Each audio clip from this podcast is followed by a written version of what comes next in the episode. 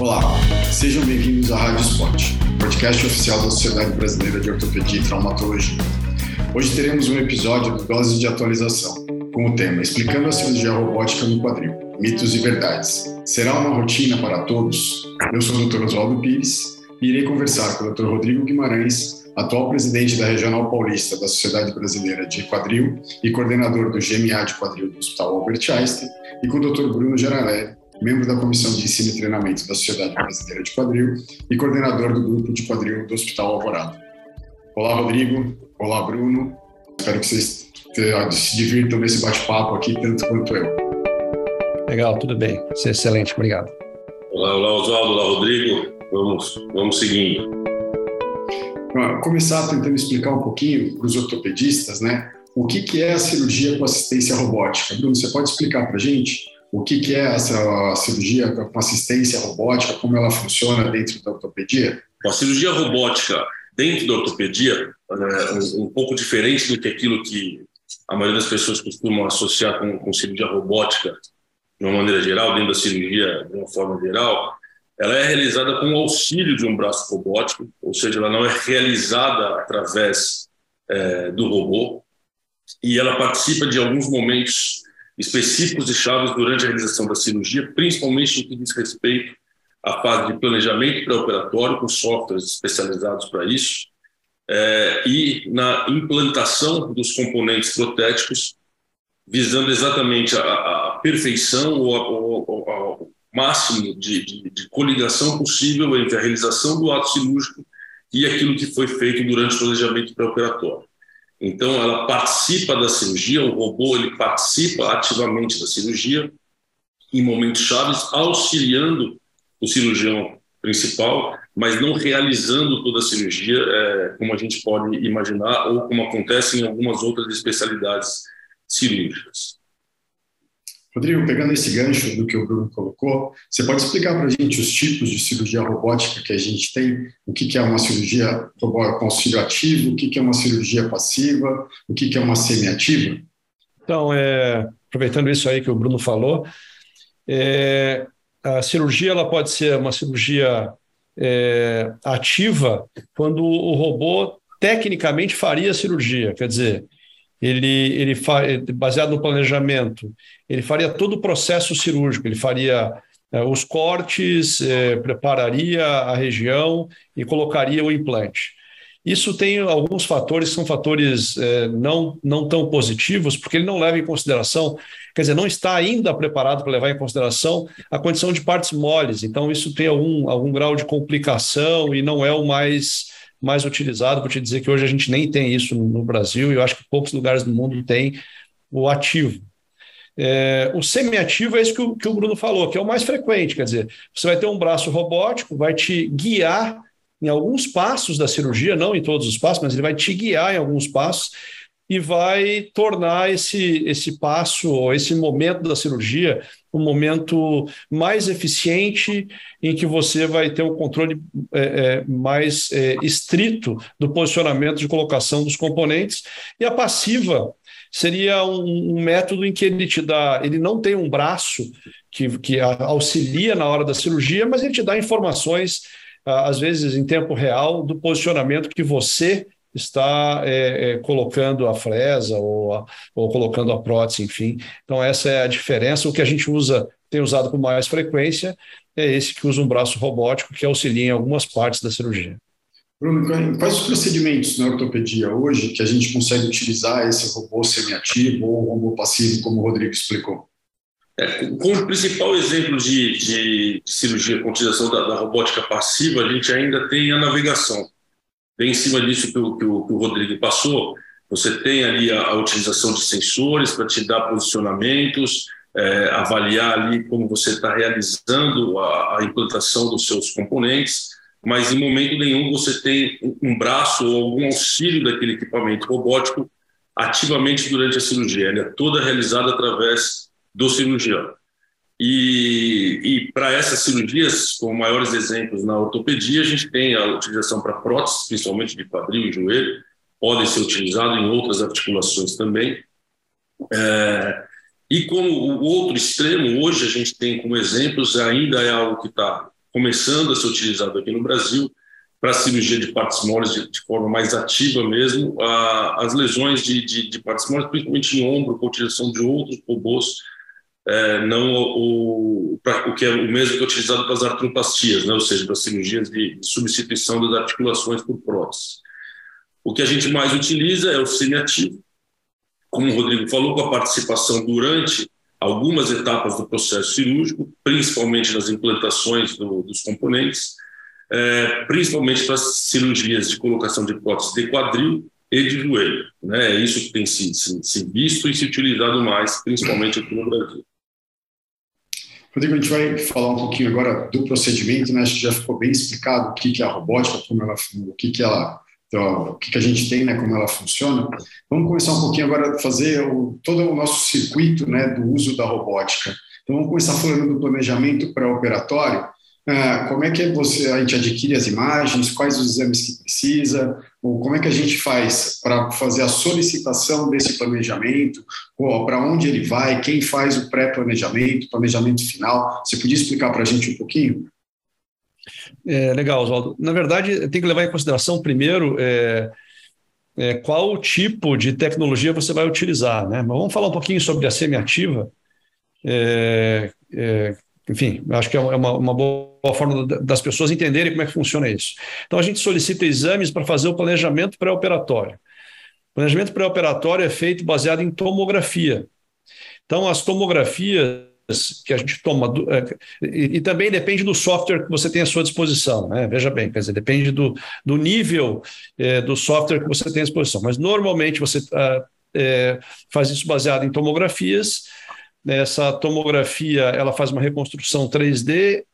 Hoje em dia, algum, algum, alguns planejamentos levam em consideração a, a, a coluna, a bacia e aí vai levar em consideração o joelho para ver, inclusive, versão do, do, do fêmur, mas enfim, voltando lá, você faz uma tomografia com reconstrução 3D que vai te dar informações é, do posicionamento. Isso vai ser isso é mandado para para uma central, normalmente mandado para uma central. É, essa central é, é mundial, quer dizer, recebe todos os exames. Lá vai ter um técnico que vai avaliar o tipo de prótese que você vai utilizar, a característica mecânica da articulação onde a prótese vai ser implantada e a característica mecânica da coluna e da versão do fêmur em relação ao restante do membro inferior, para te dar informações. Depois isso retorna, né? Quer dizer, planejamento retorna. Você tem acesso a esse planejamento antes da cirurgia, e se você achar que tem que modificar, para trazer para a sua realidade, dentro da sua característica de fazer artroplastia, você vai modificar o planejamento.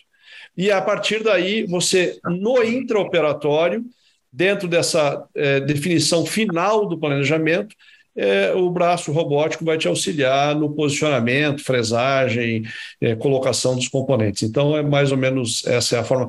Ela, ela depende de um protocolo, normalmente, aonde tem o robô é, ou, ou, quer dizer, o aparelho que vai, vai te auxiliar na cirurgia. É, existe um protocolo no, nos hospitais e, esse, e o, o, médico, quando solicita o exame, para que não fique uma coisa difícil, ele tem um protocolinho de solicitação de exame, como se fosse pedir uma tomografia dentro de um padrão de planejamento pré-operatório para, para o uso de assistência robótica. Bruno, acho que o Rodrigo colocou bastante bem para a gente aqui, né? Como fazer o posicionamento, como que faz para a gente ter o posicionamento dos implantes. E agora vamos falar um pouquinho da parte dinâmica, que é mais a parte estática né, do planejamento. Vamos falar um pouquinho da parte dinâmica, em termos de arco de movimento, do balanço espino-pélvico. Como que você faz esse planejamento da parte dinâmica do quadril? Que eu acho que é um outro ganho importante que a gente tem na utilização da robótica. É, então, perfeito. Acho que essa é uma, uma questão que, quando perguntam para a gente muito sobre o que tem de vantagens em relação ao uso da robótica, a gente às vezes esquece de discutir muito do planejamento pré-operatório, e é uma das principais vantagens, né?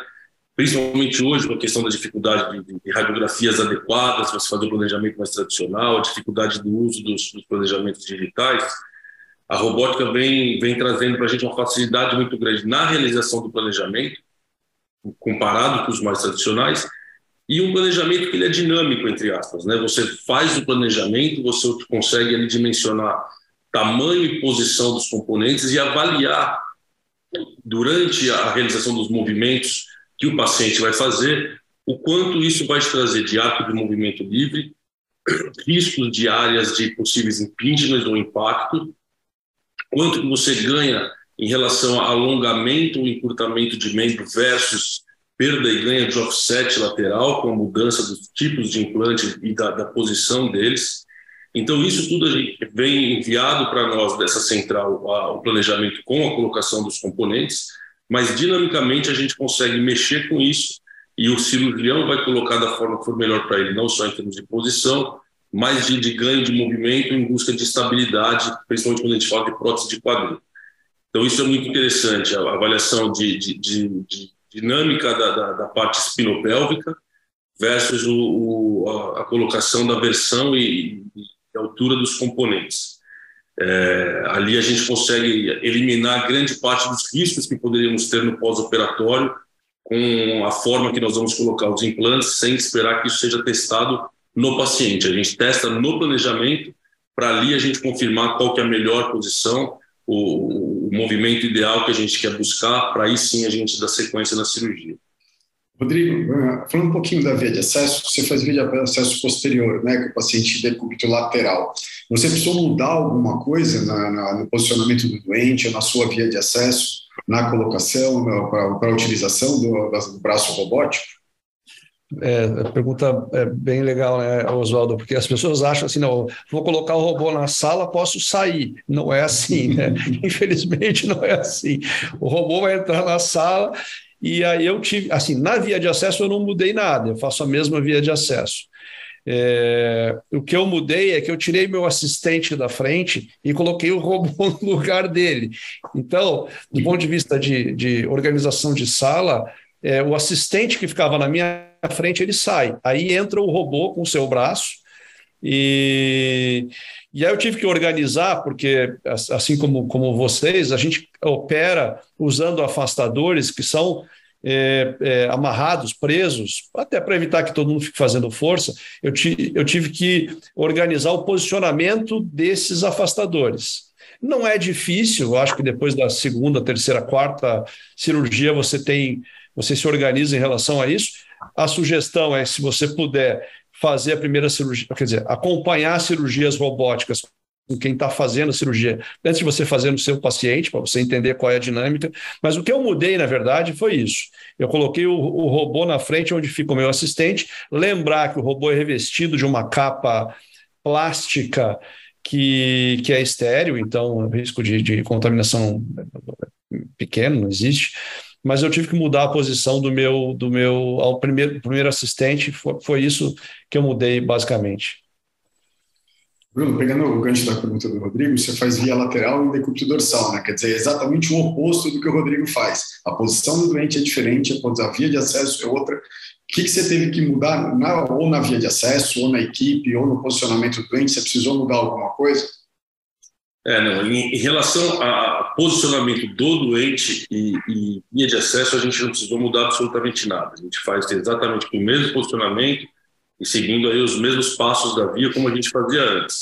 O que a gente fez foram pequenas alterações, principalmente relacionadas a, aos instrumentais de apoio, como o Rodrigo falou, afastadores, etc., mas no intuito de evitar a interferência na captação de, de imagem pelo sensor. Né? Evitar que fique o braço de um assistente na frente ou o, o, braço do, do, afastador de o afastador quadrado, impedindo às vezes a, a melhor captação da, do sensor pelo, pelo leitor do robô. Então, isso a gente realmente mudou, a gente inverteu algumas peças, algumas posições, e a gente teve que mudar um pouco mais é, é na organização mesmo da sala. Né? Bem ou mal, você tem ali mais três formas ali de, de, instrumentos participando dentro da cirurgia, que eles têm que ter conexão de leitura, de visualização. Então, a gente adaptou um pouquinho realmente a distribuição da equipe e a posição que esse robô é, entra né, junto ali dos componentes da cirurgia para a hora da atuação dele. Mas via de acesso e posicionamento, absolutamente nada. Acho que um, um recado legal para todo mundo né, é que assim, a, a, via de acesso independe, o robô você pode usar ela para qualquer via de acesso, pode ser para via posterior, mini via posterior, via anterior, via lateral, Watson Jones, a que você quiser usar, o robô está propício para isso. Você não muda a sua técnica cirúrgica, né? Eu acho que como os dois bem colocaram aqui, a sua via de acesso é a mesma, a sua técnica cirúrgica é a mesma. O que você vai ter que fazer é adaptações em termos do posicionamento da equipe. Por exemplo, o Bruno falou, o Rodrigo falou que ele tirou o primeiro auxiliar dele do lado contrário para entrar o robô. A gente fez a mesma coisa, a gente tirou o auxiliar que abaixa o fêmur e ele fica do outro lado da mesa agora, sem enxergar nada, porque o robô entra onde estava o auxiliar. Então, acho que é, são detalhes que a gente vai aprendendo né, e vai desenvolvendo para ter um melhor recurso do robô utilizando sem atrapalhar o fluxo da cirurgia. Ah, o tempo cirúrgico, Bruno, mudou alguma coisa para você? Como é que está o tempo cirúrgico hoje em relação ao que era antes da utilização do robô, que é uma preocupação grande né, que todo mundo tem? Sim, é, primeiro, como você bem falou, a sua técnica cirúrgica não muda absolutamente nada. Então, a utilização do robô não, não te impõe uma nova curva de aprendizado para fazer a mesma cirurgia. Você vai fazer exatamente como você já vinha fazendo.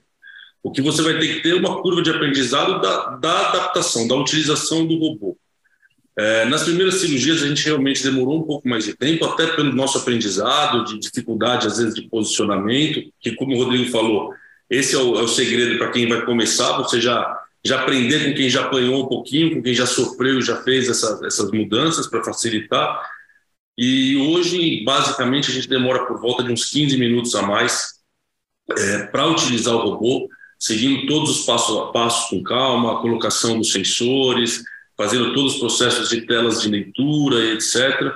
É, no máximo uns 15 minutos a mais do que a gente faria a mesma cirurgia sem a utilização da robótica. A gente demorou mais um pouco no começo, mas como eu falei, as primeiras três, quatro cirurgias que a gente foi se adaptando e hoje isso flui muito, muito redondo. A gente não, não passa além disso para fazer tudo que a gente precisa com o robô. Rodrigo, e você, em relação ao tempo cirúrgico?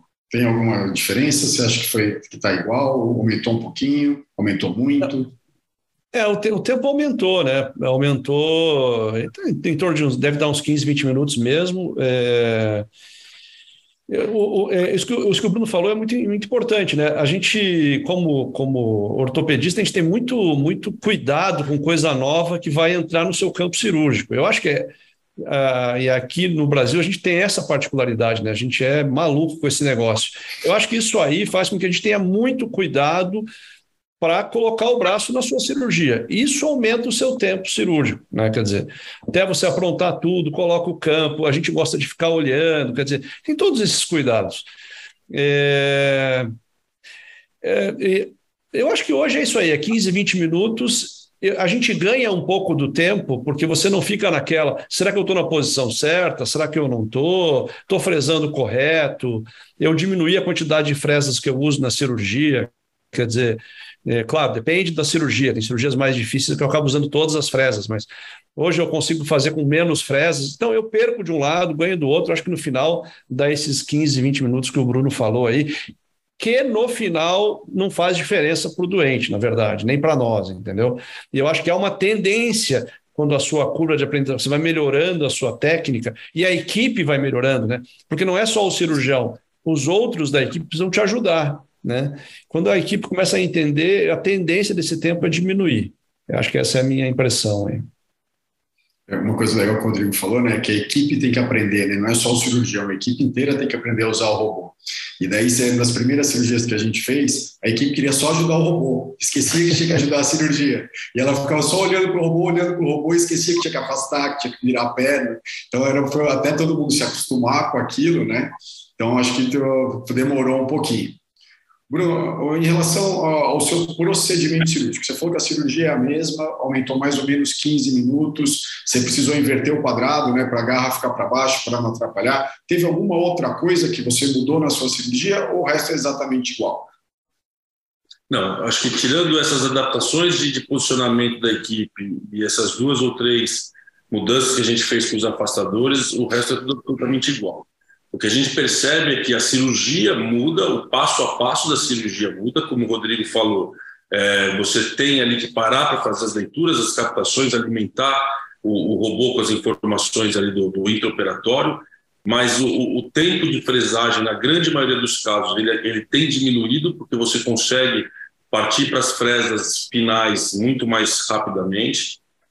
E o que eu percebi é, que faz parte, inclusive, do planejamento pré-operatório em relação ao que a gente tinha antes, foi que hoje a gente costuma utilizar as hastes com as inclinações menores na grande maioria dos casos, porque a gente consegue fazer aquela, aquela comparação entre offset com, com o que tinha do pré-operatório e lá do ponto lateral. E eu acho que hoje, 90% ou um pouco mais, 90% das nossas cirurgias a gente usou as hastes de 127 graus, em detrimento às de 132 que a gente usava, como na maioria dos casos. E outro detalhe que me chamou a atenção é que a gente tem colocado componentes acetabulares menores, muito menores do que a gente colocaria antes, quando a gente fazia o, o nosso planejamento de uma forma mais, mais é, clássica, né? Então, isso, isso traz certas vantagens, porque você biomecanicamente consegue deixar aquele quadril numa condição melhor de, no, de um funcionamento pós-operatório, e com o intuito de poupar osso, né, pensando, quem sabe, no futuro de uma revisão, você tendo cúpulos acetabulares menores, você tem maior estoque ósseo preservado, e isso a gente percebeu no decorrer do tempo, não foi algo proposital, não foi algo que a gente buscou, foi algo que o, a visualização de, desses fatores com, a, com, o planejamento e com a robótica mostrou para a gente. Legal. O, vamos falar um pouquinho de desvantagens. A gente só falou bem do robô até agora, né? Vamos falar um pouquinho. Você tem uh, quais as desvantagens que você sentiu assim na sua cirurgia ou no trato com o paciente? O que, que você poderia dizer que a robótica para você atrapalhou mais do que ajudou? Então, eu acho que a, a, a primeira coisa é, é, é, isso do tempo, né? Que, na verdade não é que, que tem atrapalhado, mas assim, a gente precisa de mais um pouco, pouco mais tempo para fazer. É, assim, é, como a gente coloca o sensor, é, tem uma incisão, dependendo da técnica que você vai utilizar, quer dizer, um, na do braço robótico, aí na semiativa, a gente precisa colocar os sensores, e sensores são presos na crista do ilíaco. É, no começo eu fazia uma incisão, hoje eu faço fazia uma incisão maior, via crista, passava os três, são três pinos de, de, de, de Kirchner que você põe ali, depois você coloca o sensor. Hoje eu faço só três furinhos, quer dizer, é, mas são três furos a mais. É, outra coisa, é, ainda tem um custo, né? Quer dizer, isso aí aumenta o custo, porque você vai ter que ter os, é, os, os descartáveis que você utiliza no robô. Faça uma tomografia, antes era uma radiografia, agora uma tomografia. É, então, isso aí é, é, desvantagem, quer dizer, mais exame, um custo a mais, é, uma incisão a mais. Então, acho que essas são as desvantagens. É, o que eu consigo identificar, e o tempo, acho que eu consigo identificar como desvantagem, que eu acho que dá para rebater uma por uma aí, né? Acho que vai ficar para o Bruno rebater aí, mas essas são as desvantagens. Vamos aproveitar, Rodrigo, já joga as suas vantagens agora, na sequência. Depois a gente passa para o Bruno para ver as vantagens deles e desvantagens. Não, eu acho que a grande vantagem é que se você olhar hoje as minhas, as minhas radiografias pós-operatórias, parece que são todas iguais. É muito interessante isso. Eu vejo todos os resultados. Para... Sabe o que parece no final? Parece que foi feita pelo robô. Foi, né? Quer dizer, foi, ele ajudou, né? Eu tenho, as minhas cirurgias hoje todas parecem que são feitas com robô. E a vantagem maior é que hoje, quando eu faço sem o robô, elas ficam parecidas com as cirurgias do robô. Eu acho que eu apurei a minha técnica. Eu, eu aprendi, aquela, aquela história de, ah, eu tenho 30 anos fazendo isso, não vou aprender nada. Aprendi. Eu acho que hoje a minha prótese fica mais parecida é, inclusive quando eu faço sem o robô. Eu acho que a grande vantagem é essa, e a vantagem da segurança, né? O Bruno já falou bem isso. Eu corrijo o offset melhor, eu corrijo a longitude melhor, eu já sei aonde vai bater, então evito aquela posição para evitar o impacto. É realmente é muito interessante. Eu acho que eu tô, o robô está me ajudando a melhorar a minha técnica. Bruno, algum comentário a mais de vantagens e desvantagens? Não, eu acho que o que o Rodrigão falou é, não, não tem muito como fugir disso na análise entre né, os, os, prós e contras, aí, as vantagens e desvantagens. Ah, na nossa visão, uma coisa que me preocupou muito no começo, a gente é, é um pouco estressado demais com os cuidados de sala, de interoperatória, né? tudo aquilo que possa falar em risco de infecção para a gente é deixar de para quem tinha cabelo na equipe, de cabelo em pé, mas eu ficava preocupado e hoje a gente conseguiu se acalmar até um pouco em relação a isso, mas não dá para esconder que você tem a presença de mais equipamentos, de mais gente circulando na sala, óbvio que, que se considera uma, uma pequena desvantagem também.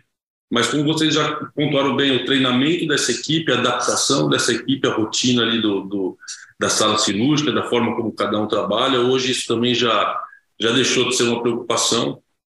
E eu acho que todas essas desvantagens que foram apontadas, o, o aumento do tempo um pouco maior, infelizmente a exposição do paciente a um risco radiológico aí maior por conta da tomografia, tem, tem que fazer a tomografia, eles acabam é, é, desaparecendo versus a, a, parte das vantagens. Né? Um quadril biomecanicamente mais, mais perfeito dentro daquilo que a gente analisa como, como planejamento pré-operatório, porque é lá no planejamento que a gente deixa minuciosamente a coisa mais ideal possível. E o braço robótico e o software da, da robótica, eles conseguem nos fazer é, é repetir perfeitamente no intraoperatório aquilo que está no planejamento. E essa é uma uma super vantagem, né? Todo mundo quer que a sua prótese fique perfeitamente igual àquilo que a gente tinha planejado.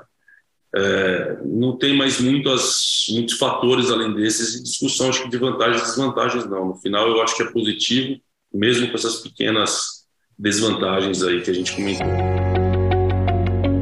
Queria agradecer a participação do Dr. Bruno Genarelli, do Dr. Rodrigo Guimarães, agradecer a SBOT por mais esse podcast você acabou de ouvir um episódio da Rádio Spot, podcast oficial da Sociedade Brasileira de Ortopedia e Traumatologia. Todas as edições estão disponíveis no site www.spot.org.br e também nas principais plataformas de streaming. Nos vemos no próximo episódio. Até lá!